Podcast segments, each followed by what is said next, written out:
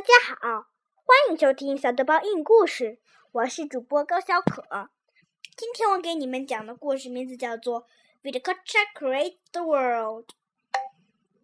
At the beginning of time, there was no earth, there were no stars, no sun, no sky, and then, from the emptiness, emerged a mighty being, the creator of the world, the god Viracocha. Viracocha looked at the emptiness and cried, Let there be earth and sea.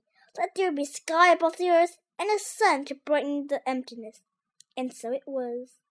When the sun had finished its first trip across the sky, Viracocha said, Let a moon rise each night and let stars dance across the darkened sky.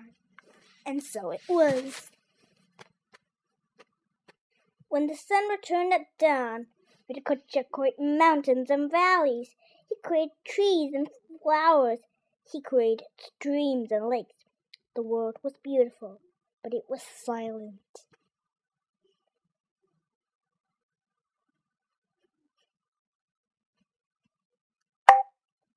And so Viracocha created birds to fly through the air, giving each one its own color and its own song. Then he created the llama savannah, and all animals that walked on land, crawl on their stomachs, or swim in the sea. Finally, Viracocha was ready to create people. He carved stone statues, and when they were perfect, he breathed life into the stone. Viracocha wanted his people to live all over the earth, and so he sent them underground to wait. Then he called from competent gods to help him in his work.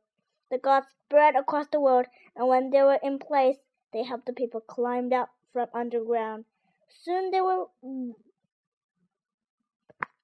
villages all over the earth, populated with people. The gods gave the people laws to follow and seeds to plant. The people were happy and obeyed the gods. In one village, though, the people were lazy and they laughed at Viracocha. This made Viracocha angry, and he sent fire from the heavens as punishment. The people of this village were scared, and they begged the god to forgive them. Viracocha did so, and he put the fire out. When Viracocha saw that all was well on earth, he stood before the people and announced that the time had come for him to leave. Then he turned to the sea, he stepped into the ocean, but did not sink in the water. Instead, he traveled across the sea as though it was land.